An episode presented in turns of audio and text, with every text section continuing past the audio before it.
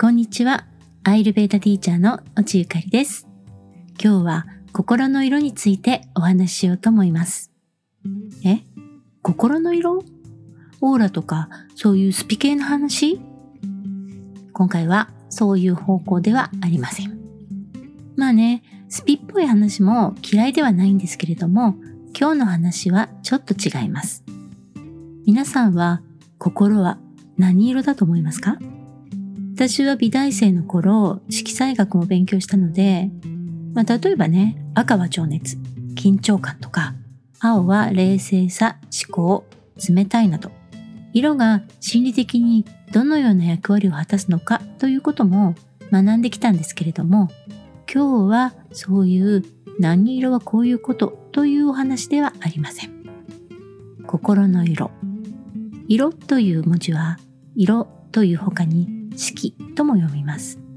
サンスクリット語ではルーパと言います。式とはどのように見えるのか、どのようなありさまなのか、物質そのものを指しています。色彩、形など、視覚から入る情報すべてのことも含まれています。それは物質的に見えるものであり、形のあるものです。でも、物質的に形のあるものはそれ独自の個性と個体を持って他とは違います。似ているようなものは存在しても、まるっきり同じものは存在しないし、絶えず変化をし続け、いつか消滅します。さて、ここで皆さんに質問です。皆さんは心はどこにあると思いますか？胸？心臓？頭？脳？さて、どうですか？心臓は血液循環を流す臓器の一つで、心ではないですよね。脳も体に電気信号を送る臓器の一つなわけです。心臓も脳も心と呼ばれるものがそこにあるような印象もありますけれども、そうではないですよね。では、心はどこにあるんでしょうか？心は意識が生み出す感覚です。形があるようでなく、ないようである。意識に感情や衝動が溶け出して心が発生します。そして心は五感すべてを使って感じます。目から入る視覚情報、耳から入る聴覚情報、皮膚から入る触覚情報、鼻から入る嗅覚情報、舌から入る、舌ってベロのことね、味覚情報。生き物は体全体、すべての感覚機能を使って、そこから情報を得て、それに対して快か不快か、好きか嫌いか、自分の中での良し悪しを感じ取って、そこからそれに対する自分なりの評価をします。触覚と聴覚はバータが管理する力。視覚はピッタが管理する力。味覚と嗅覚はカパが管理する力です。そしてこれらすべての感覚はその対象に触れて認識することでそれが何かを判断します。でもこれは先ほども言いましたが個人が感じる感覚です。そこにあってそこにない、常に同じではない誰かと異なるものです。この世界に存在するものはどれも常に同じではないんですが、心は一番変化するものです。よく心変わりをする例えに、女心と秋の空なんて言いますよね。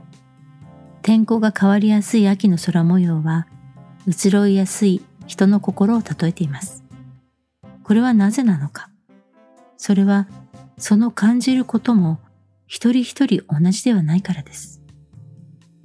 何を大切だと思い、何に苦しいと感じるのか、何に興味が向かい、いつその興味を失うのか。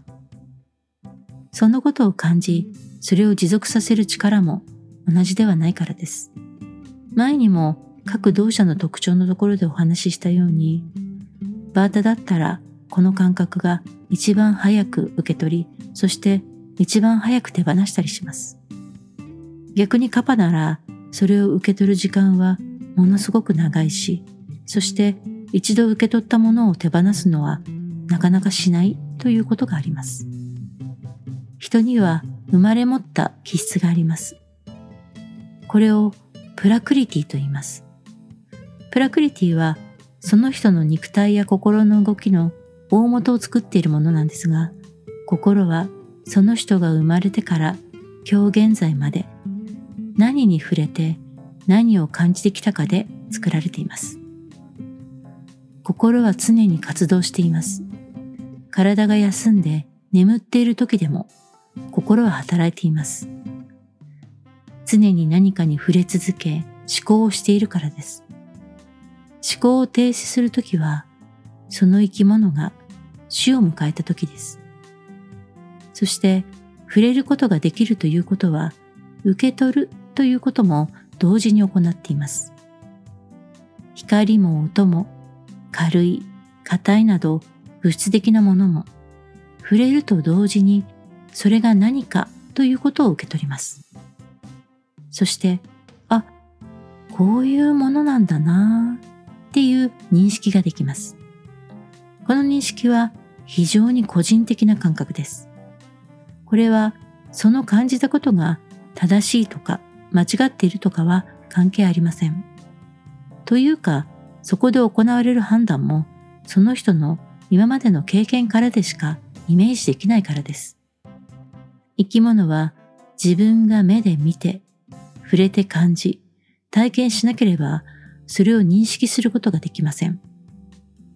本で読んだ、人から聞いた、学校に行って勉強しました、とは言っても、実際に体験しなければ憶測するということしかできないからです。燃えている炎、火に触れて火傷をしたことがある人は、火は熱くて長い時間触っていると物が形を変えてしまうということを理解します。ナイフや包丁などの刃物も鋭利な刃先に触れて体の一部が切れて痛いって感じたらどのように扱えばいいのかを考えて理解しようとします。これは自分以外の人との関係でも同じです。そしてここで最初にお話しした色、色が関係してきます。心の色。私たちは何かの情報を得るとき、視覚からの情報を重要視します。実際に健常者の場合は、五感からの情報は味覚からは1%、嗅覚からは2%、聴覚からは3%、触覚からは7%、視覚からは87%と言われています。目に見えるものは物質を持っている色、色のことです。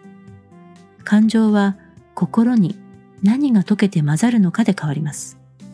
見ることでそれが何かを感じ取ります。そして過去に経験した記憶が感情を作り心に溶けます。これが心の色となります。心は水に例えられることが多いです。水は様々なものをすべて取り込み、常にその形を変化させます。コップに入れたらコップの形になるし、そのコップが倒れてテーブルの上にこぼれたら広がって隙間があれば流れ込んで冷えれば固まるし、熱したら蒸気になってしまいます。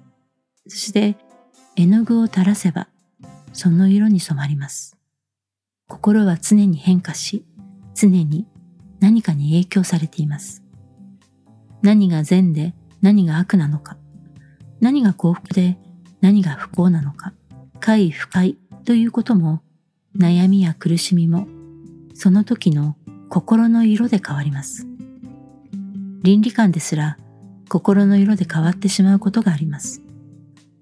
人を殺すことは悪だと言われていますが、自分の大切な人が誰かのせいで重い病気になったり、体が不自由になったり、死んでしまうということが起こったら、心の中には悲しみ、憎悪という感情が生まれます。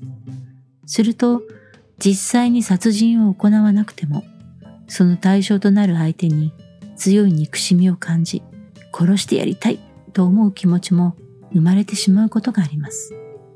実際に殺人を起こさなくても、殺したい、ひどい目に遭わせてやりたい、そう思ったら、そう思わなかった時の心の状態とは変わってしまっています。その人がその後も人を殺すことは悪いことだと思い続けて、そのことを実行しなくても、激しい憎しみを体験し、その感情が心に生まれてしまったら、以前と同じではないんです。また、印象が悪い、ちょっと苦手だなと思っていた人やものでも、それを心地よいと感じる出来事があると、同じように以前と同じような嫌だなという感情が薄れることもあります。苦手だと思っていた会社の同僚や上司が親切な態度をとってくれたとか、苦手な食べ物も調理の仕方を変えたら美味しいと感じたとか、そういう経験皆さんにもあると思います。例えば、私はセロリが食べられませんでした。でも、20代後半の時に仕事仲間と中華料理を食べに行った時にそのお店に連れて行ってくれた仕事仲間が、ここのセロリの肉炒めめっちゃ美味しいよと注文。私は、いやー、私セロリ苦手だからダメダメと言ったんですが、その仕事仲間は、いやいやいやいや、俺もさ、セロリ苦手だったんだけど、これマジで美味しいからさ、まあ、食ってみ？ちなみに、このセロリの肉炒めを勧めてくれた仕事仲間は男性で明るくイケイケどんどん系のピッタカパくんでした。なので、進め方は親切ですがやや強引です。うん、いい人なんですけどね。非常に。食え食えって、まあ、半ば強制的に強く勧められたわけです。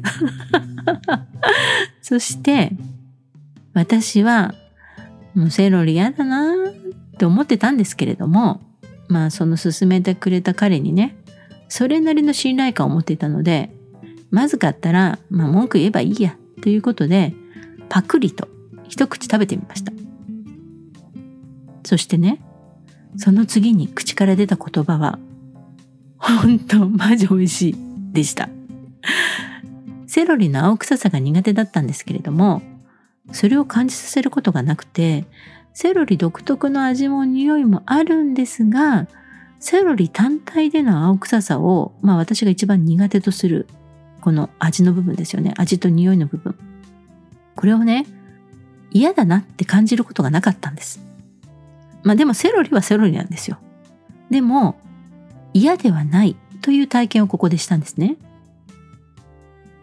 そして、今でも生のセロリは苦手なんですけれども、火を通して調理したセロリは食べられるようになりました。つまりこれもセロリに対する私の心の色が変わったということです。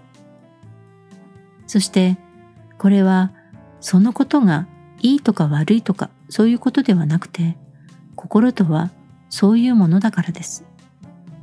幸福感も怒りや苦しみも心に何が解けるのかその溶けるものの色、色、体験、見地で変わります。